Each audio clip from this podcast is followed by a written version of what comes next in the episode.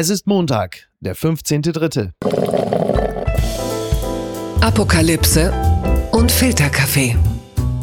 Die frisch gebrühten Schlagzeilen des Tages. Mit Mickey Beisenherz. Einen wunderschönen Montagmorgen und herzlich willkommen zu Apokalypse und Filterkaffee, das News Omelette. Und auch heute blicken wir ein bisschen auf die Schlagzeilen und Meldungen des Tages. Was ist wichtig? Was ist von Gesprächswert? Was bewegt uns und das kann sie mir sagen. Sie war ein paar Tage nicht da. Wir alle haben sie sehr vermisst. Ich zuvorderst.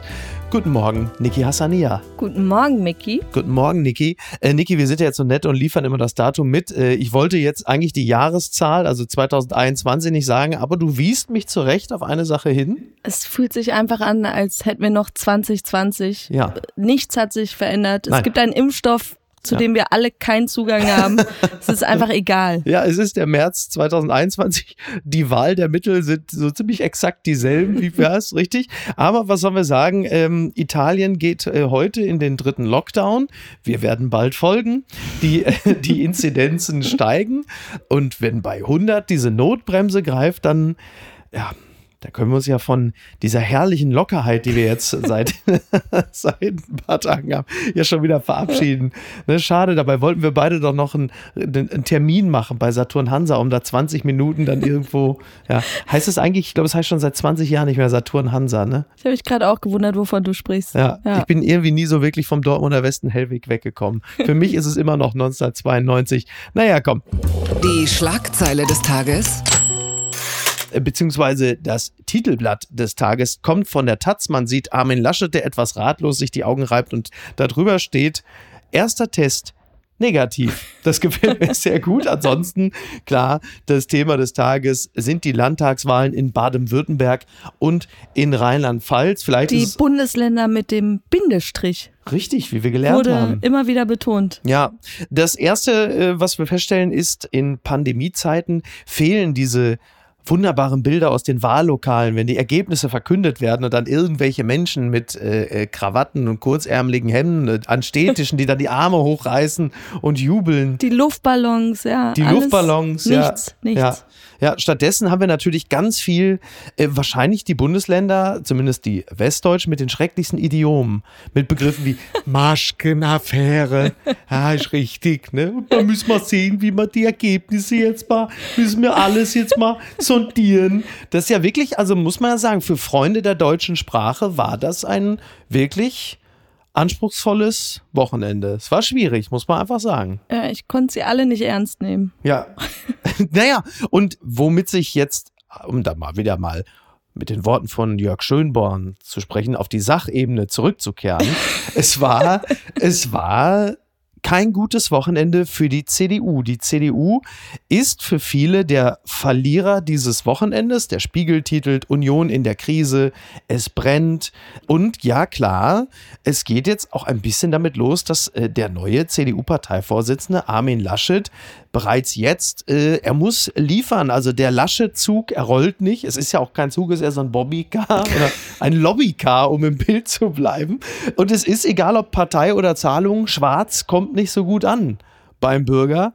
Und jetzt äh, wird man sehen, wo die Reise hingeht. Ist es denn, Ja, wurde wo- die CDU abgestraft, Niki? Ja, wobei es an der Regierungskonstellation in beiden Ländern ja jetzt nichts großartig ändern wird. Es bleibt dabei in, in äh, Rheinland-Pfalz weiter die Ampelkoalition und in Baden-Württemberg. Da wird ja noch äh, rumgerechnet und sondiert. Also es kann sein, dass Kretschmann, Wilfried Kretschmann, wir haben gewonnen im Ländle. Aber Das meinst du, ich glaube, die bleiben, also nobody likes change. Ach so.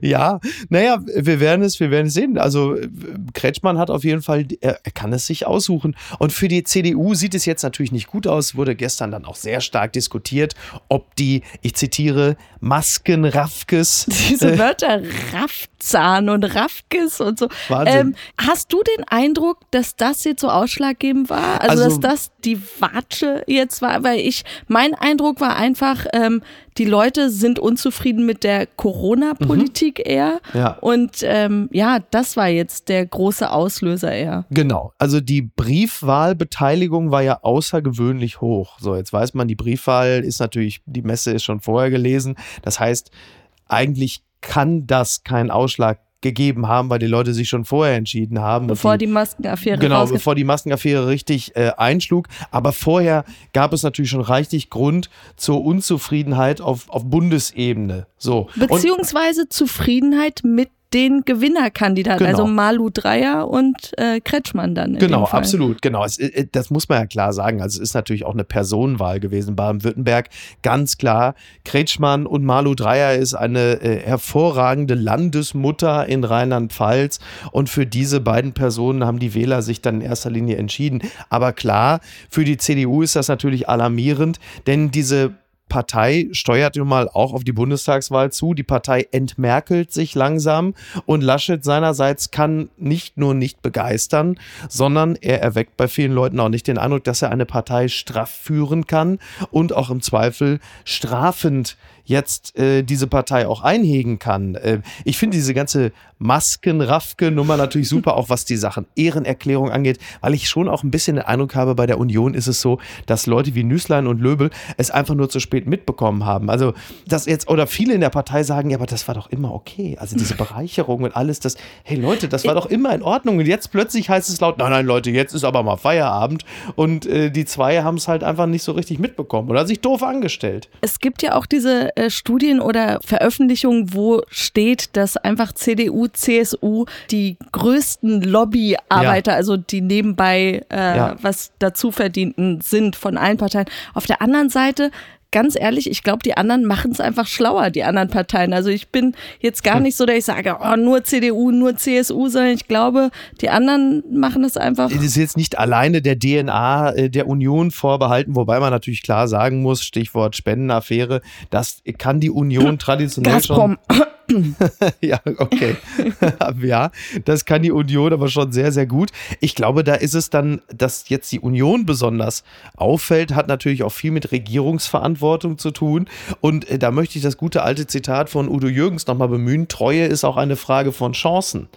So, äh, ich denke, auch das spielt eine große Rolle. Aber jetzt haben sie ja diese Ehrenerklärung alle unterschrieben jetzt. und ich vertraue darauf. Und ja. wenn sie jetzt noch auf die Bibel schwören, dann ist das jetzt, Ding gelöst. Jetzt ist alles gut, die Maschkenaffäre, das muss abge. Apropos, ich fand es ja toll. Also die SPD jubelt ja, weil klar, man würde jetzt gerne aus der Rheinland-Pfalz-Wahl ableiten, dass die SPD auf Bundesebene jetzt auch richtig durchstartet. Mit Olaf Scholz, Saskia Esken lässt sich auch zitieren, die sich tatsächlich ein Auftakt nach Maß ins Superwahljahr 2021 jubelt Saskia Esken. Ich glaube, da hat sie aber die, ähm, die Wahl in Baden-Württemberg, in ihrem Stammland Baden-Württemberg, also jetzt wohlwollend mal übersehen, weil das wäre doch mal vielleicht für Saskia Esken auch mal ein Grund, sich in dieser Woche zu schämen. Saskia Esken schämt sich ja gerne öffentlich sehr häufig ja. und das wäre doch jetzt zum Beispiel ein Anlass, auch mal sich dafür zu schämen, wenngleich man sagen muss, sicherlich die Union, ja, das ist nicht gut gelaufen, aber der Verlierer, der eigentliche Wahlverlierer ist natürlich die AfD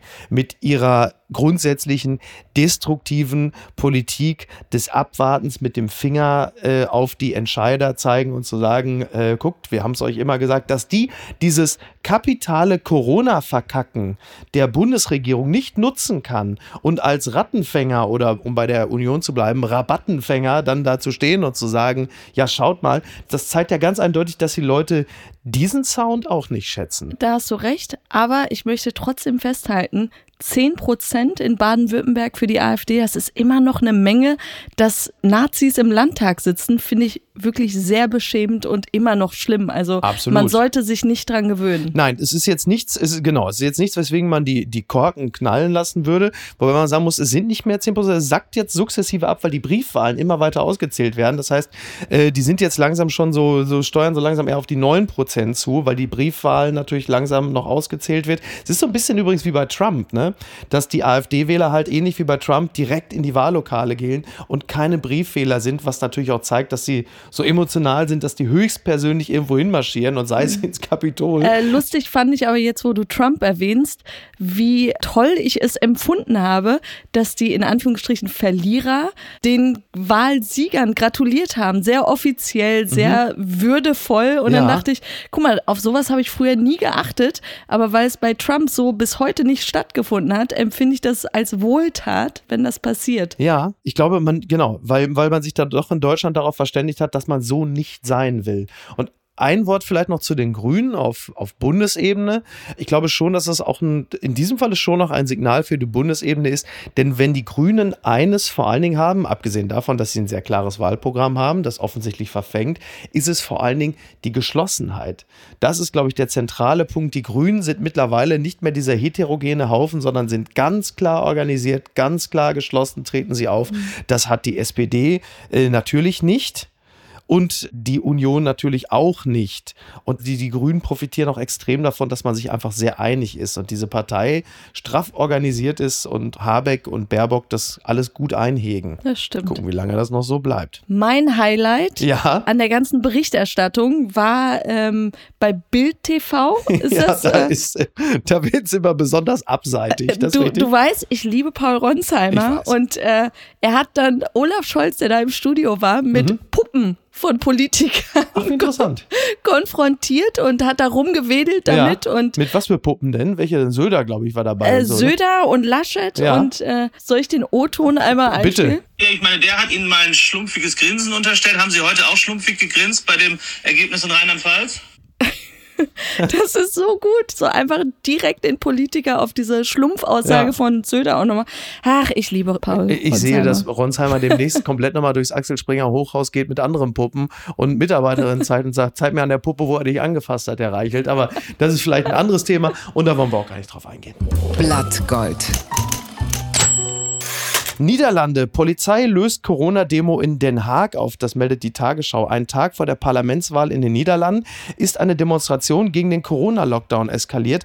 Weil sich die Teilnehmer weigerten, die Veranstaltung zu beenden, setzte die Polizei Wasserwerfer und Schlagstöcke ein. Ja, 2000 Teilnehmer waren bei dieser äh, Corona-Demo. Es ist, ähm, wir wollen jetzt hier, also doch einen kausalen Zusammenhang können wir schon herstellen, denn es ist ja so, dass der Lockdown auch in den Niederlanden greift. Seit Mitte Oktober sind Geschäfte, Bars, Restaurants, Restaurants und Museen geschlossen. Zusätzlich gibt es eine nächtliche Ausgangssperre.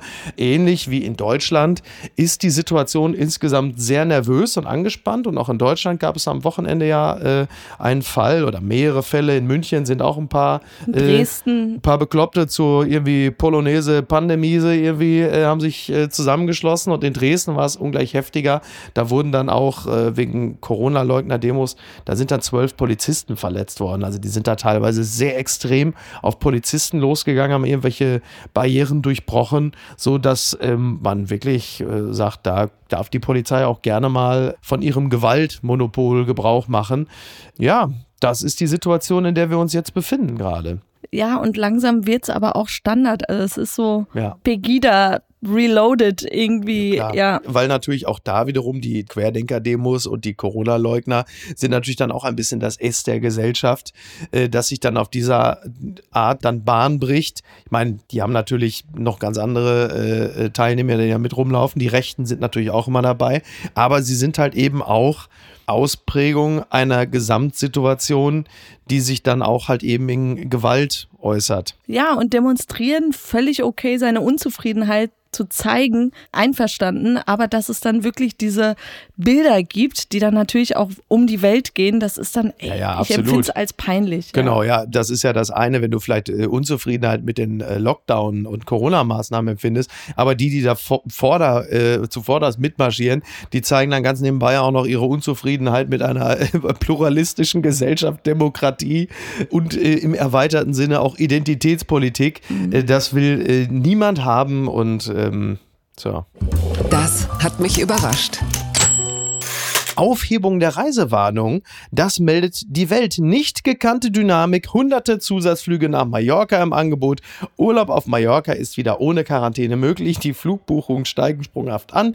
Die Bundesregierung hat mit dem Aufheben der Reisewarnung eine Entwicklung angestoßen, die sie eigentlich gar nicht beabsichtigte. Ja, Überraschung, Überraschung. Die Leute haben natürlich sofort darauf reagiert. Ich gebe es ehrlich zu, als ich hörte Reisewarnung für Mallorca. Wir haben schon äh, gebucht. Wir haben schon gebucht. Wir, wir, sind, im, wir können es jetzt sagen, wir sind bereits dort. es, ist, es ist doch klar gewesen, was passiert, wenn die Reisewarnung aufgehoben wird, dass alle natürlich äh, sagen, wer ist jetzt gerade eigentlich der Ministerpräsident des 17. Bundeslandes, wie ist der so drauf? Das war doch klar, dass alle Leute dann natürlich dahin wollen, gerade ja, jetzt Spanien, auch noch über Ostern. Aber Spanien auch wirklich interessant. Ich habe heute noch gelesen, Madrid ist jetzt echt die Pilgerstadt für Partywütige Weil Hm. viele Franzosen da jetzt auch ausweichen, Ja. um feiern zu gehen. Ach. Und äh, das fand ich ganz spannend. Und äh, auf CNN siehst du jetzt auch Bilder von äh, Spring Break in Florida und so. Also Ja. in den USA Ja, ja. ist auch richtig Partyalarm. Ja, wobei in den USA, da kommen wir gleich nochmal ganz kurz drauf zu sprechen, da hat man allerdings auch Grund zu feiern, ganz im Gegensatz äh, zu äh, den Deutschen, die natürlich, klar, die wollen jetzt auch weg. So, das ist ja Corona alles ist auch, jetzt vorbei. Es ist ja auch äh, menschlich und nachvollziehbar. Allerdings äh, ist natürlich klar, was passiert, wenn die Deutschen jetzt natürlich alle dahin fliegen und wieder zurück oder so. Dann heißt es in diesem aber wirklich Scheiß drauf. Malle ist nur einmal im Jahr, weil dann ist nämlich äh, gleich wieder dicht. Wie es da übrigens auch auf den Balearen aussieht, weiß ich gar nicht, weil soweit ich das mitbekommen habe, sind dort ja die meisten Restaurants und Bars ja auch geschlossen. Also da geht ja auch nicht viel. Aber klar, Klima ist nach wie vor schön und sag mal so, am, am Strand jetzt irgendwie entlang zu spazieren, ist vielleicht auch schöner, als jetzt irgendwie äh, in Herne nach Terminbuchung 20 Minuten einmal durch den Schuhladen zu gehen. Das ist ja alles menschlich und nachvollziehbar. Gleichwohl, schlau ist es nicht. Die unbequeme Meinung. kommt von Karl Lauterbach. Virusmutation trifft Jüngere. Lauterbach, alle Schulen wieder schließen. Das schreibt NTV. Die Infektionszahlen in Deutschland steigen und damit auch die Zweifel an der Öffnungsstrategie der Bundesregierung für SPD-Gesundheitsexperte Lauterbach kommen vor allem die Schulöffnung zu früh. Er appelliert, wieder einen Schritt zurückzumachen und viele stöhnen wenn sie diese Meldung hören und sagen, da ist er wieder. Zitat Karl Lauterbach. Also, also ich appelliere an die Länder, also, also alle Schulen bis Ostern wieder zu schließen, also auch die Grundschulen. Ja, ja, haha. Es ist aber so, dass äh, Lauterbach in diesem Falle nicht nur fordert, dass die Schulen geschlossen werden, gerade wegen der britischen Mutante, die ja vor allen Dingen auch Jüngere befällt, was ja ein neuer Twist in der ganzen Geschichte ist. Er sagt aber auch, die erneute Schließung von Schulen könne nur abgewendet werden, wenn Schüler zweimal pro Woche mit Schnelltests auf das Coronavirus getestet würden. Das heißt, auch da wieder macht er einen konstruktiven Vorschlag, wie die ganze Situation zu lösen wäre. Ja, ich äh, fand diesen Text von äh, Markus Feldenkirchen da auch ganz interessant, weil er auch sagte, Lauterbach sei bei uns so abgespeichert als Verneiner von allem und alles Ja. bitte zu.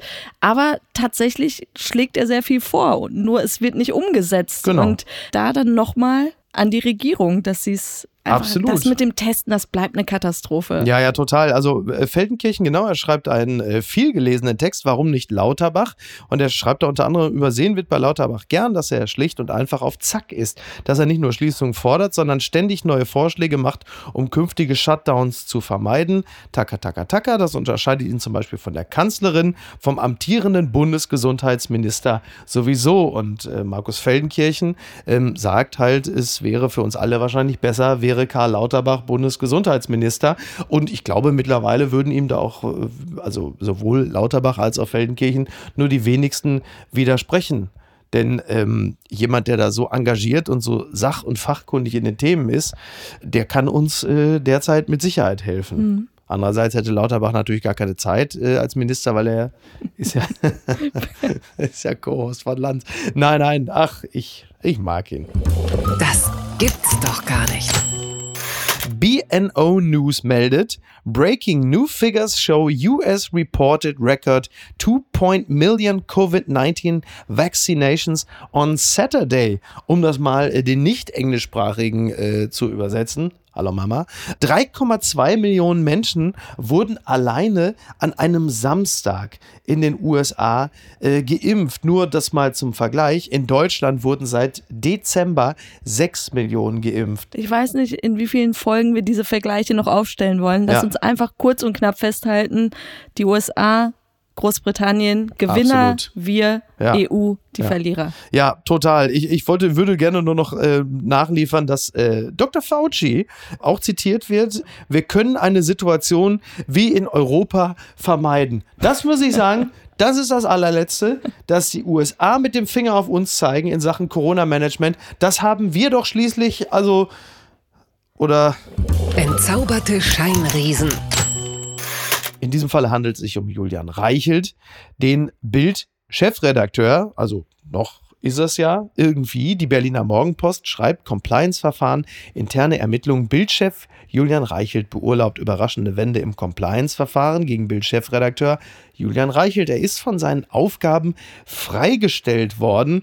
Ja, es ist ja so, dass äh, intern ermittelt wird gegen Julian Reichelt. Äh, Wir haben hier auch schon darüber gesprochen, dass es halt äh, die Ausnutzung von Abhängigkeitsverhältnissen in Ausübung seines Amtes gegeben haben soll. Äh, Freshfields, also eine Kanzlei, ermittelt intern. Und äh, natürlich berichten dort auch diverse Medien über den Fall.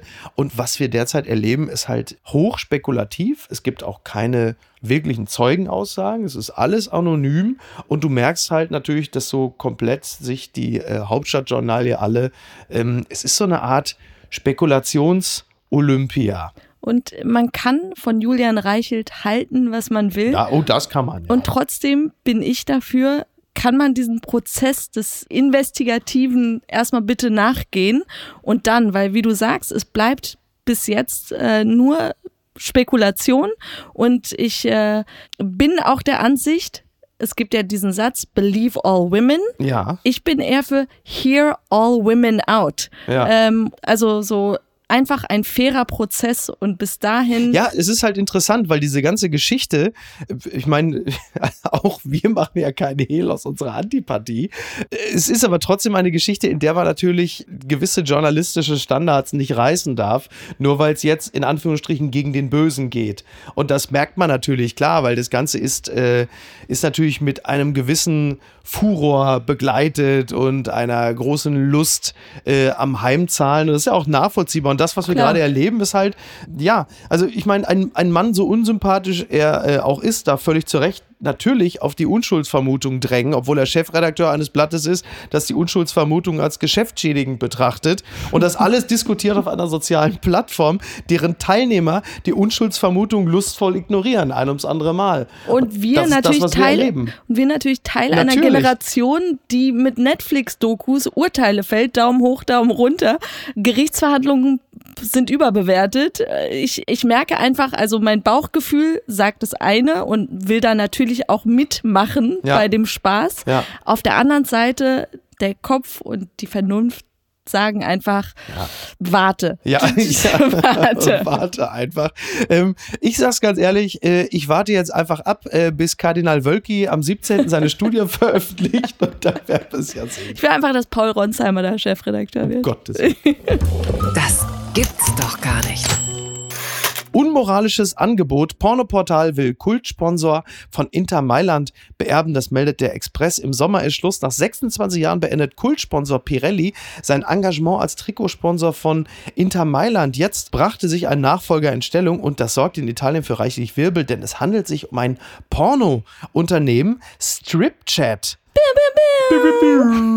Ja, äh, hat Interesse und sie äh, sollen laut englischen Medien angeblich 23 Millionen bieten. Das ist äh, ziemlich gut. Wir wären bereit, 28 Millionen US-Dollar zu zahlen, um Trikotsponsor von Inter Mailand zu werden, teilte Max Bennett, Chef des Portals mit. Zitat, es gäbe eine große Schnittmenge zwischen unseren Fangruppen. Das wäre eine fantastische Gelegenheit für uns, wenn wir Teil einer der wertvollsten Sportmarken der Welt sein würden und gleichzeitig auf unser Produkt aufmerksam machen könnten. Ja, egal ob Porno oder Trikotwerbung, am liebsten ohne Gummi. Ne? Mi- Das ist- Micky, ja. du weißt, ich liebe unseren Neffen Fiete sehr. Ja. Zehn Jahre alt. Ja. Er wünscht sich nur Trikots zu Weihnachten, Geburtstagen etc. Und ich sehne den Moment herbei, wenn er das äh, Geschenkpäckchen Stripchat. aufmacht und dann auf dem Trikot einfach Pornhub oder irgendwie sowas steht und Was- der damit in die Schule Das war eine läuft. herrliche Vorstellung, oder? Ja, fantastisch. Ja, beim Fußball würden sie ihn natürlich sofort immer anspielen können, weil er ist der, der mit der roten Birne da rumläuft. Ach komm, in Deutschland Wiesenhof und Kick. Ja, du, äh, es gab. Finde ich sowas. Ja, aber vor 30 Jahren hatte der FC Homburg mal den Trikotsponsor London Kondome. Da war was los. Ich glaube, sie mussten es sogar tatsächlich. Ach komm. Ähm, sie mussten das überkleben oder so, weil das also mit dem DFB nicht vereinbar war. so verpixelt in der heutigen ja, Zeit. ja, Wahnsinn, ja, irre, ja, komplett wahnsinnig. Was ist denn da schiefgelaufen? T-Online meldet, Quarantäne im Elternhaus. Ralf Möller hat Corona. so fühlt er sich. Corona kann selbst diesen Gladiator in die Knie zwingen. Natürlich Gladiator. Schauspieler Ralf Möller hat sich mit dem Virus infiziert. Nun verbringt er seine Quarantäne daheim bei seiner Mutter im Ruhrgebiet. Ähm, ja, er befindet sich in Quarantäne und lebt im Haus seiner Eltern, dem 92 Jahre alten Helmut und der 84-jährigen Ursula in Recklinghausen. Äh, da stellt man sich natürlich schon ein bisschen die Frage, also du hast jetzt irgendwie Corona und das Einzige, was du machst, ist so Ja. den richtig Alten hinzugehen. Das wäre jetzt meine Frage. Weißt du, ob dein Papa Ralf geimpft, äh, also ob die Eltern von Ja, ja, die, äh, nein, also meinem Papa geht's wohl ähm, einigermaßen. Er, äh, Zitat, ich fühle mich aber gut, bin nur etwas heiser, Fieber habe ich nicht.